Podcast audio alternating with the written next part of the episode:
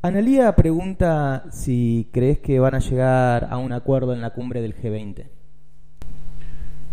Bueno, Analía se refiere a, digamos, los 20 estos que se reúnen en Buenos Aires a partir del viernes y sábado, debido a que hay comentarios de prensa sobre esas divisiones, etcétera, etcétera. Con lo cual está poniendo el dedo en la llaga, porque ocurre lo siguiente, estos 20 se conformaron como un directorio de la política mundial. Entonces se suponía que tenían divergencias, pero que los puntos de convergencia eran mayores y que esto facilitaba un tránsito político en el mundo más pacífico y más coordinado. Y en realidad lo que está ocurriendo ahora es una riña de gallos. No te voy a empezar a hablar de la pelea entre eh, Trump y China, que es el centro de todo. Pero fíjate que el otro día Teresa May firmó el acuerdo finalmente con la Unión Europea de un Brexit atenuado. Inmediatamente salió Trump y le dijo que no cuente con la posibilidad de un acuerdo comercial con Estados Unidos a partir de esa firma. Que la condición para tener un acuerdo con Estados Unidos es que ella rompa con la Unión Europea y haga un Brexit total y violento.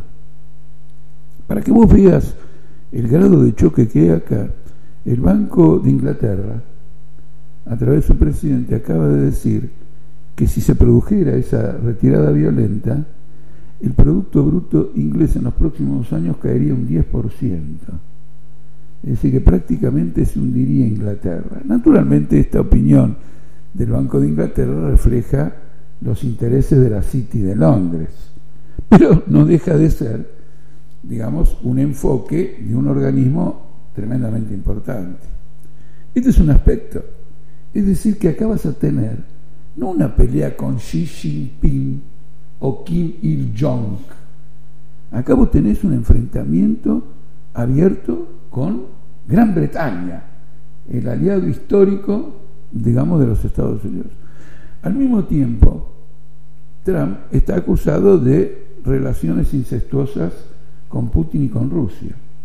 Sin embargo, a raíz de un choque que se ha producido en la zona de Crimea entre barcos ucranianos y rusos, eh,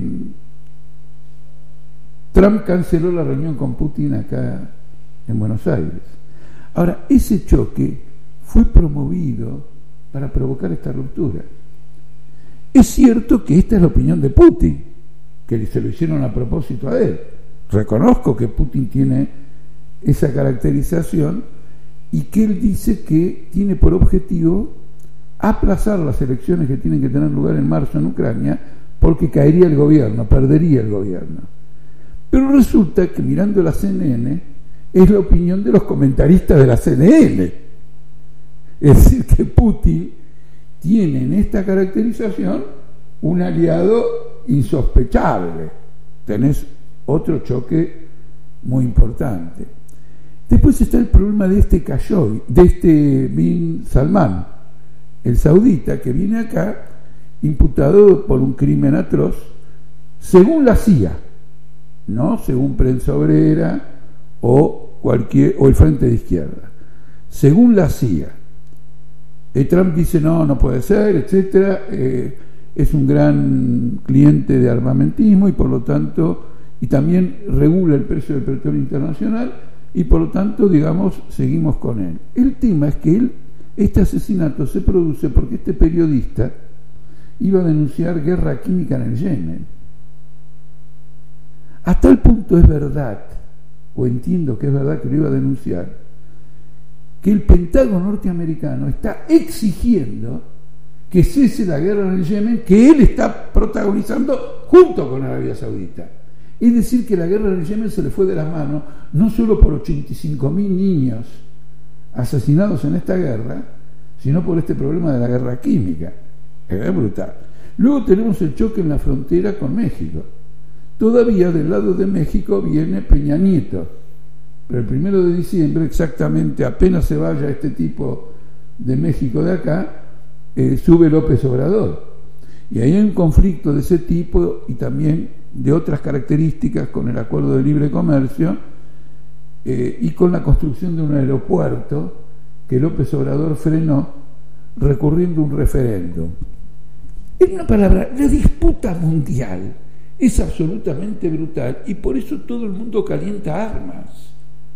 Se arma China, se arma Rusia, se arma, quiero decir, ya están armados, pero incrementan colosalmente todo esto y por lo tanto los peligros de guerra en cualquier lugar, puede ser en Ucrania, puede ser en el Medio Oriente, puede ser en cualquier lugar, puede ser ahora la ministra, creo que, no, hay un canciller en hay una ministra que nombraron en el gabinete de Bolsonaro que dio a entender lo mismo que el canciller, que es un troglodita completo, eh, que se preparan para chocar con Venezuela. Y esto a instancias de Trump. quiere decir que, en una palabra, esto en lugar del directorio del mundo, ¿no es cierto? Es una riña de gallos con consecuencias fatales para el mundo. Es un grupo de 20 aventureros, rapiñadores y saqueadores que se sacan, no solo explotan al conjunto del mundo, sino que se sacan los ojos entre ellos. De ahí que se dude, y ahí va mi respuesta, de que haya un comunicado final. ¿Por qué se duda? Porque si el comunicado final termina limando todas las aristas, a nivel mundial va a quedar confirmado que hay una pérdida total, porque en los puntos de litigio no los aborda. Y lo mismo va a ocurrir, naturalmente, si no hay un comunicado, pero al menos si no hay un comunicado, lo que significa es que Trump está decidido firmemente a aumentar los aranceles a China, etcétera, etcétera. La situación se ha agravado porque como consecuencia de estos aranceles y de otros factores, la General Motors ha cerrado cinco fábricas en Estados Unidos y ha despedido o va a despedir alrededor de 15.000 obreros. Es decir, que el hombre que vino a traer trabajo a Estados Unidos, me refiero a Trump, está presidiendo ahora un cierre generalizado de empresas. La crisis mundial es evidente y acá lo vamos a tener escenificado confirmando todos los pronósticos que hemos desarrollado en Altamira Responde y también en artículos que hemos escrito en Prensa Obrera.